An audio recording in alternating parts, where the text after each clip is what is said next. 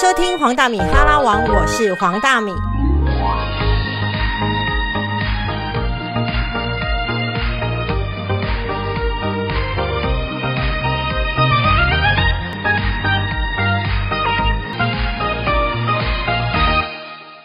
今天呢，我们邀请来的来宾呢，是现在呢非常知名的，呃，应该不能讲理财专家，因为他不喜欢这个字，叫做乐活大叔施生辉施老师好。大米好，各位听众大家好。OK，那我只能够叫你大叔，因为你不喜欢人家叫你专家。而且我不喜欢被称老师，感觉好像投顾老师哦。我我是非典型的老师，对。OK，大叔，其实我知道你的学历非常的厉害，就是、呃一路是台大嘛，哈、啊，非常就是人生的胜利组。可是像这样的人生胜利组，感觉上面在职场上面是不会失业的。但是你好像也经历过这样煎熬的时光，可以跟我们大家来分享一下当时发生了什么事吗？好，二零零三年我被证券公司解雇了。哦，你被解雇，对，因为那个前一年我们部门一年赔了四亿。应该啊，被解雇刚好而已、啊。我我我负责的，我负责那个那个 team 啊，我们分好几个小组嘛。我签的那个签审大概就赔了一亿嘛，总是要找人开刀嘛。那一年的那个尾牙是很凄惨的，你知道吗？我们部门可以坐三桌哦，对，然后三桌我们居然不是在一起哦，我们在三根大柱子后面，意思是说根本看不到表演，就是说我们大概完蛋了。那其实我也知道，我可能工作快要不保了。然后过了一两个月，我们的高雄分部无预警被裁掉了，我就知道下一个一定是我，因为我在这个公司其实才来了三年，算是空降的。对，在那里头，其实我觉得我一定要劝听众朋友们，工作上除了能力之外，也要会做人。怎么说？那个时候我就是自己觉得能力不错，所以在下班之后没有跟同事有一些往来，然后可能就被记了黑函什么的，他们就直接拿我开刀，因为我才去了三年嘛，嗯，哦，我就成了牺牲品。但那个时候，二零零三年就离职之后呢，也只能在家打开电脑买卖股票，养活一家七口。但那个时候，我相对对于经济能力没有太焦虑，因为我保险买够了。房子房贷也付清了，也是自己的房子，那也跟我太太还有三个子女努力的存了一些钱，大概有千万吧。然后觉得说以我这个学历经历，一年要赚十趴一百万不成问题吧，对不对？所以那时候经济倒不是太大的焦虑，但是最大的焦虑是两个，第一个就是社交圈越来越窄，你已经没有人要跟你吃饭聊天了，因为我们都是证券业的嘛。大家在吃饭聊天总是要互相交换名牌，简单说就交换名牌啦。现在没有这个条件了，人家干嘛给你吃饭呢？那第二个，其实我最大的焦虑是，我的三个子女那时候还在念书，他看着爸爸居然可以在家里打开 notebook 就可以养活一家七口，也没有好像经济上有问题。对他们会认为，如果人生就这样子的话，不是很很开心吗？这绝对是错误的、啊。我很怕给他们一个错误的一个什么想象。原来不用工作就可以活下去，那时候很糟糕。当然不要，我觉得工作还是最重要。所以我后来写书啊，很多人都希望有什么方法可以迅速财富自由，就要回答他说四个字：努力工作。工作还是很重要，大家误以为投资就可以让自己早日财富自由，我觉得这很危险的。工作本身有成就感的。当我被解雇之后，还有一个很大问题是我对自己完全丧失信心，完全没有成就感，对，觉得对这个社会没有任何贡献，没有办法肯定自己。你太早财富自由就宅在家里，过着幸福悠哉的生活，你的人生会非常的低迷。所以其实被之前是有心理上的创伤的。对，当然是有啊。因为我是人生胜利组，怎么可能摔跤呢？我后来曾经接受郑红怡的访问，对，他看到说：“生辉，你鼓励好多人，原来台大也会失业，谁说不会？”所以那个时候可能对自己的能力啊太过有自信哦，因为我一路被同业挖角嘛，对，所以就没有好好的跟同事有一些好的互动啦。对，甚至对长官也没有太巴结，因为你太能干了。或许吧，对，对，所以一路被挖角，那你会后悔当时候没有被就是选择另外一家公司吗？哦，没有，那个时候我之所以不选择别的公司，因为那个证券业其实是完全看景气吃饭的，跟你的能力无关。对，能力只是让你说多赚一点，帮公司多赚一点还是少赚一点，但赔钱的时候每一家都是赔钱的。因为那个时候我们是做承销，都要包销嘛，所以任何一个上市公司几乎包一个赔一个。那个时候我们的总经理对我们部门讲过一句最伤人的话，我从永远记得，他说：“你们就不要给我出门了啦，你们坐在办公室我还养得起你们，你们一出门接的案子都是赔钱的，你们越出门赔越多，你们通通给我坐在办公室里。你觉得我是一个业务单位，不出门是很耻辱的事情啊？你能够忍受这种话吗？”我可以啊，如果我身上有很多房贷，要我忍什么都可以。所以我一直劝大家一定要随时做好失业的准备。OK，对，就是说，第一个，你的财务条件要尽早准备好。嗯。第二个，尽量延缓失业的机会。嗯。哦，除了做事要能力要强之外，做人也要。要兼顾一下。对对对对对。所以我听你这句话，想要跟大家分享的是，以施老师这样子走过人生哈，还有我也认同啦，就是说，其实失业是早晚会来的。尤其像 AI 人工智能这么发达，对，所以不要一直在职场上面求那个天长地久，而是你如何自保。那刚刚施老师有提到嘛，就是说，其实你的呃当时的房贷都已经缴完了。对。那请问一下，你第一间房子是怎么样入手的？我第一间房子其实是一九九零年，各位如果有印象的话，那个是呃第一次台湾的股市重挫嘛，那一年最高点是一二六八二，经过三十年，今年终于站回去了，那一年就跌到经过三十年，跌到二四八五点呢，一年跌一万点，还好那个时候我把股市赚来的钱拿去买了房子，其实最重要只是为了买房子，所以我把赚到的钱都抽出来，所以躲过一劫。那个时候还好，我很保守。其实我们那时候同业同事们都可以买到房子，但他们把房子又拿去抵押借出来，然后再做融资，哇，三层杠杆哎！融资超可怕，而且那个时候贷款利率是十几趴，不是现在一点三趴哦，因为对十几趴哦，很可怕。所以那个时候好在我就抽出来买房子，因为为什么要买房子？我们这个年代的人啊，出生的人啊，从来都没有想过租房子这件事情。我觉得买房子就是天经地义，因为父母告诉我，你结了婚生了小孩，当然要有一栋房子啊。我们没从来没有怀疑过这，所以躲过一劫。我那个时候大概买一千万的房子，几平？四十平在，我直接说在古亭站附近。现在好歹值两两三千万吧，所以那个时候好在躲掉了，嗯，不然的话，可能那一千万早就在股市都赔光光了，连房子都没有了。所以我现在必须说，这二零零八年到现在没有像样的股灾，我相信有些人一定有赚到钱，请你开始要想办法把股票赚来的钱换一种形式来持有。房地产是相对保值的一件事情，股票其实股价涨跌还是很剧烈的嘛。而且那时候我买了一千万，现在好歹值两三千万吧。那有一次演讲还被人家吐槽，老师你也没有很厉害吗？你说那时候买台积电现在是八千万呢、对，我说很多人都这样说。但是万一我买另外一只呢？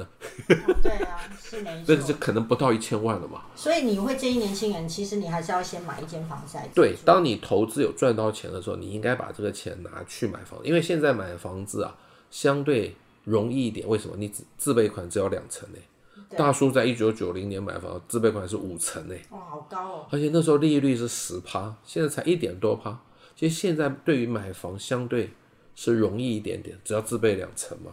嗯所以我觉得大家不要太早放弃买房的梦想。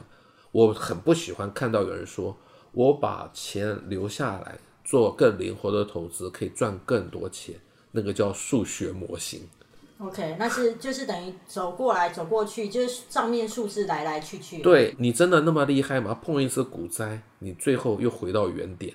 那房子，我觉得虽然房价是贵，但房子本身有给你一个安全感，那个是无价的。你在生活上面其实是非常的简朴。对，对，然后可以分享一下为什么？比如说像人生胜利组，大家都会觉得应该是开名车用名牌，可在这个在你身上完全都看不到。为什么你觉得简朴是你这么推崇的？呃，大家如果看过《富爸爸穷爸爸》的这本书的话，他推荐大家买的是资产，而不是买的是支出。刚刚说名牌名车都是支出啊。你如果看到我们全家，我们全家五口啊，包包括爸爸妈妈七口人，没有人有手表，我们手上都没有任何的事物。我觉得这个就是我们我们全家一贯的一个理念吧。我们对于这个外在的享受一点都不在乎。吃饭我们也不是美食主义者，像我们家吃饭这样，我们家我我跟我爸妈没有住在一起，我们一家五口出去吃饭，很多就是叫一个主餐，还叫一个套餐，对不对？对加多少钱有个套餐，对不对？对，比如说加一九九对对对，我们家都是叫两套，每一个人都有主餐，但只叫两套，因，OK，为我就吃主餐就好，我也不要其他的。两套什么？一个人，比如说两个人吃一套嘛，一个人就喝汤，一个人吃另外一个吃沙拉，那一个人喝喝饮料，一个人就吃甜点，不就好了吗？所以我们从从来不会叫五套，我们都只叫两套。然后我们家如果比如说谁谁谁生日那一天，他可以吃全餐，他可以吃全餐，其他人都吃单点。但是这样其实还是很快乐。很快乐啊，而且我们小孩小时候啊更好笑，全家睡客厅，开一台冷气。OK，但是后来子女年纪大了，总是要点隐私啦，那就没办法了。我最神奇的就是，大家除了存钱之外，也可以找钱哦。家里其实有很多钱可以找出来哦。第一个，我离职的时候，因为我们证券公司会帮我们做很多制服、对，西装、衬衫、西裤。那时候我离职之后，大概没那么多正式场合要参加，我大概卖掉十套，剩四套就好了。十套一套啊，九百九十块，一天卖光光。你把公司送给你的制服拿去卖对我已经离职了，，OK，然后我也那个衣橱都摆不下了。这个九百九十块很便宜耶，而且因为我太太是做服装，所以她会帮我量尺寸，我都写得一清二楚。甚至说你如果担心，我们还可以面交，你可以去旁边麦当劳找厕所去试穿。九百九十块一天卖光。我最神奇的不是卖西装，我最神奇的是卖衬衫，白衬衫也很多，因为我们金融业都穿白衬衫嘛。是那时候因为已经都很多白衬衫，有一些甚至很少穿的，领口、袖口都泛黄哦。我在那拍卖网站上直接说有泛黄哦，呃，五件卖四百块，卖掉了。卖掉了，对我还特别问那个人，你为什么要买？对，他说我先生是做户外工作的，穿来防晒的，哇，对不对？很合理啊，一件衬衫才买八十块钱，比任何衣服都便宜，他只是去防晒啊。你以为是没有用的东西，有的人就是有可能有用啊。对，我太太是打板师，以前在家里煎菜打板，会买很多那种全开的牛皮纸，你知道吗？嗯，后来太多了，一张卖三块，通通卖光光。人家买牛皮纸干嘛？那个时候电子商务刚刚起步的时候，大家拿来包东西啦，还不是那么大的规模，就小量的包，通通把我买走了。所以家里可以把很多不要的东西找出来变现的啦。但是最好笑的是，你卖小孩子的衣服卖不掉，大家对子女都好疼爱哦，不会买二手的来穿，但是自己会买二手的来穿，所以卖小孩的衣服一件都卖不掉。其实存钱的第一步叫找钱呐、还有很重要一点，千万不要把钱、零钱啦、铜板放在一个篮子里头，为什么你？要尽量去用它。很多人就是拿一百块钱去找八十块丢掉的，又拿一百块又找八十块丢掉的，因为我就是啊，这就是存不到钱的原因。为什么？因为你误以为你钱都花掉了，其实铜板都在那。对呀、但是很多人积了那么多铜板，以为是意外之财，就把它随便就花掉了。是钱也是你赚，所以我觉得在大台北地区，台北、高雄，诶，台中有没有捷运啊？还没有。还没这几个地方铜板去化最好的地方就是你出捷运站，你就把铜板丢下去加值。OK，我其实我到家里附近买东西都会准备很多铜板，我不要找铜板回来。其实铜板都是你的钱哦，只是大家以为存进存起来之后变成意外之财了。你不断的花掉你的钞票的时候，你会觉得你好穷哦。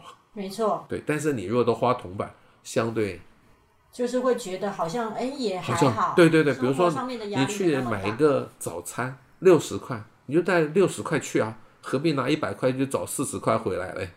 也缩减自己，对不要再就是额外买东西。也是这样子，对而且我知道，其实你们家不太去超商买东西。不太去超，我情愿做 Seven 的股东，不要做 Seven 的那个客人，因为超商很贵啊，它贵的原因就是便利嘛，但不一定是你需要的啊。我常常说，我们家能够省下钱，还是永远在想一件事情，就是需要跟想要。我举个我最喜欢举我儿子的例子好了，还是举一下，就他小学五年级的时候跟我说他想买一双 Nike 球鞋，对，我就跟他说你拿一张纸跟一支笔，把 Nike 球鞋比别的球鞋好的五个原因给我写下来，写下来我就买给你。他第一个很炫，OK 没问题。第二个同学都有，好对，没错。第三个写不出来了。其实上体育课一定要穿运动鞋，那个叫需要，但有必要到 Nike 这么好吗？那个叫想要。所以 iPhone 对你而言也不是要一直持续更新的东西。对，但是现在我们全家都有 iPhone 了，只剩下我大女儿还没有。那你为什么会 愿意买？如果一个财经专家不是拿 iPhone，好像这个人没赚什么钱吧？你知道吗？我的 iPhone 是六，呃，所以我其实之前都没有哦，我直接就 Ten R，因为那天正好在促销，而且不到两万块，我觉得哦好像蛮值得的啊、但真的 iPhone 比那个我以前用用国产国产手机，哇，iPhone 的拍照真的是比较好。OK。最后呢，想要请就是我们的乐活大叔来跟我们分享，呃，你的人生你认为要乐活最重要的要件。啊，我最怕整理这些东西，我很不自觉。我的第一个乐活，我觉得很重要一点，非常现实，就是你经济上不能够有压力。但我不是说要你赚大钱，其实够了就好了。经济上不能有压力，没有有压力不可能乐活。对，第二个就是你对所有的事情都正向看待它，不要负面。我常常讲零零五六好牛皮哦，正向看待它，就是你随时买都价钱差不多，你不会哦啊。第三个，我觉得就是要不断的交新的朋友。嗯，像我现在六十岁，我还能够交新的朋友，这是非常幸福的事情哎。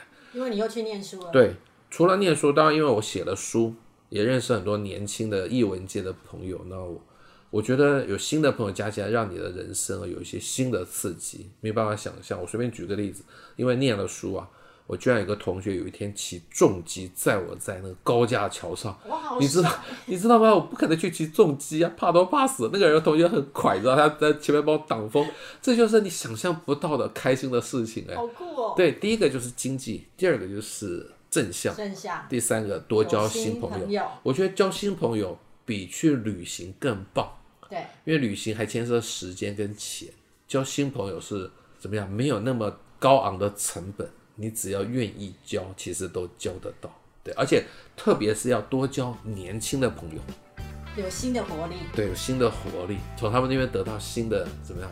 开心的一个一个管道对对，元素，对对对。，谢谢乐活大叔，谢谢大家谢谢谢谢